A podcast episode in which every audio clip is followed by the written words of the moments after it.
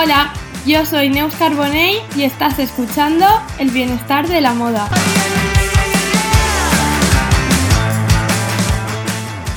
Bienvenidos y bienvenidas a mi nuevo proyecto. Lo empiezo con muchas ganas e ilusión, pero vamos a lo importante y a lo que te estarás preguntando.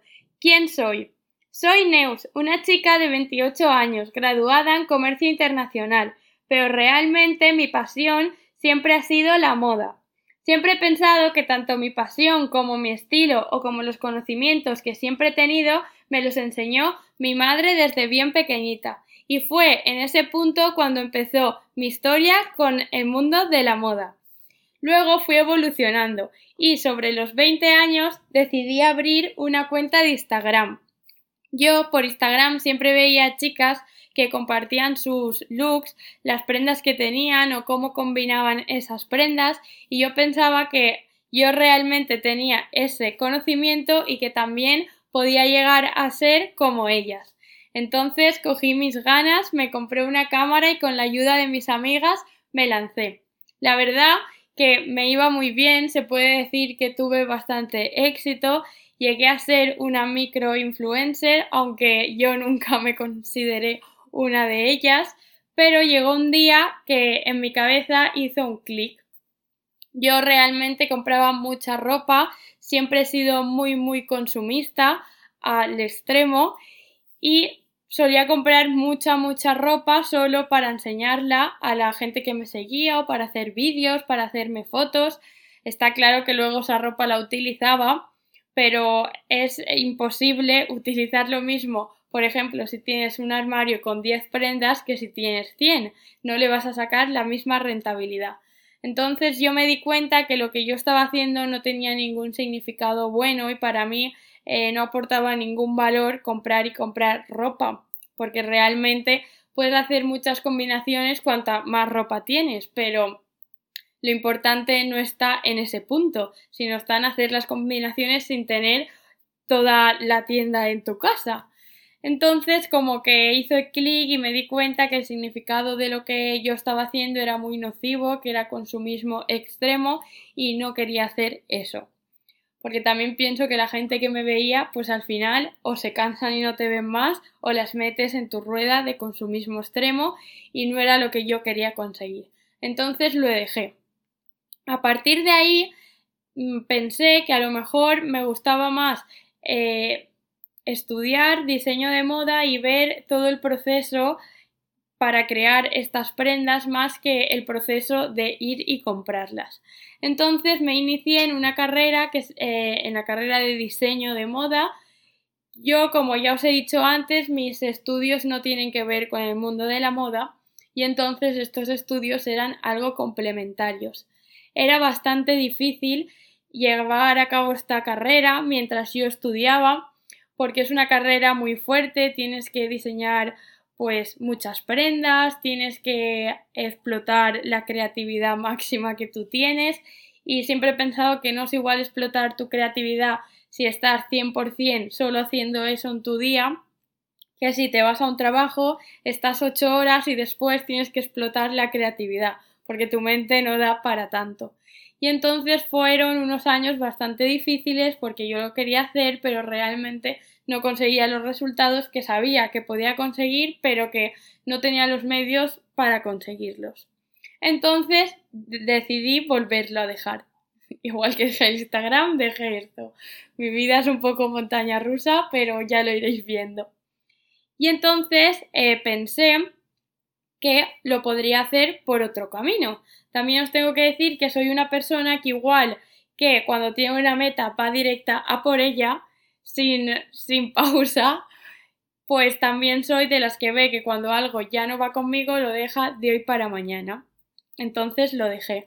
Decidí pues hacer también algo en el mundo de la moda, pero pues otro camino diferente, algo que fuera más fácil de llevar con la vida que yo llevo con mi trabajo. Entonces, la carrera sí que me vino muy bien para saber eh, de todos los procesos, porque en esta carrera te enseñan todos los procesos de diseño de moda, desde diseñar con dibujar hasta, por ejemplo, escaparatismo para ya poner la prenda y venderla. Entonces sí que me sirvió mucho para ver qué es lo que más me gustaba de todo el proceso. Y realmente el diseño sé que me gusta porque siempre me ha gustado, pero lo que más me gusta de todo es el patronaje. Me gusta un montón poder hacer los patrones, es una cosa que me relaja y puedo estar horas y horas.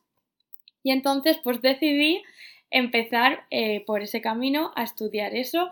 Actualmente voy a clases de patronaje, son unas clases presenciales mucho más eh, relajadas y estoy muy contenta y solo de saber que en un futuro, por ejemplo, si quiero una falda que no la encuentro en ninguna tienda, me la puedo hacer. Y eso me da mucha motivación para seguir con estas clases y me gustan mucho. Y luego viene eh, por qué estoy aquí, porque he decidido hacer un podcast. Y la razón es porque yo ahora tengo un Instagram, no arrojo tanto tanto comprar y comprar y comprar, pero sí que a veces muestro mis looks y estaba viendo últimamente que siempre que quiero hacer algo de la moda, siempre acabo enseñando looks y enseñando looks y creo que eso pues me conecta bastante con el mundo de influencers y no es lo que quiero. Entonces mi propósito de 2022 ha sido hacer esa cuenta un poco más profesional con un diseño diferente y dentro de esa profesionalidad entran los podcasts. Creo que es una manera muy guay de poder compartir el conocimiento que yo tengo y que personas pues eh, si les gusta este tema pues que me escuchen y nada, estoy muy feliz. Yo creo que solo con que le haga ese clic que yo hice hace unos años, que alguien lo haga por escucharme, es más que suficiente.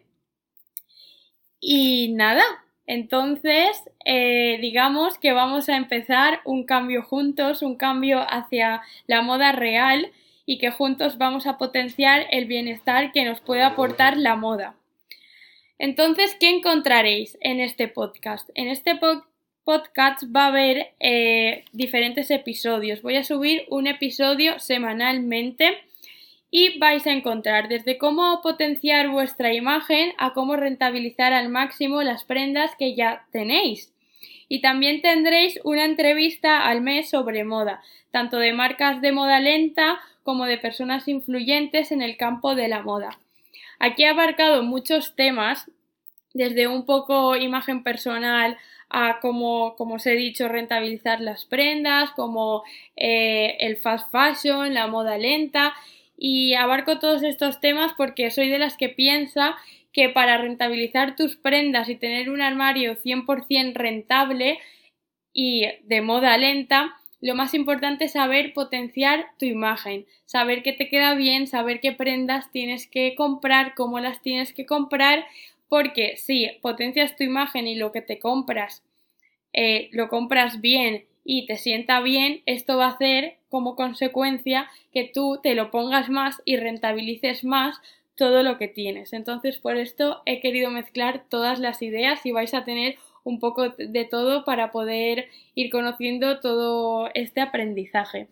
Y nada, deciros que estoy muy ilusionada con este nuevo proyecto que empiezo, que espero que os guste mucho compartir conmigo todos los conocimientos que semana a semana os voy a dar y que queráis empezar este camino conmigo. Nos vemos en el próximo episodio. Un saludo.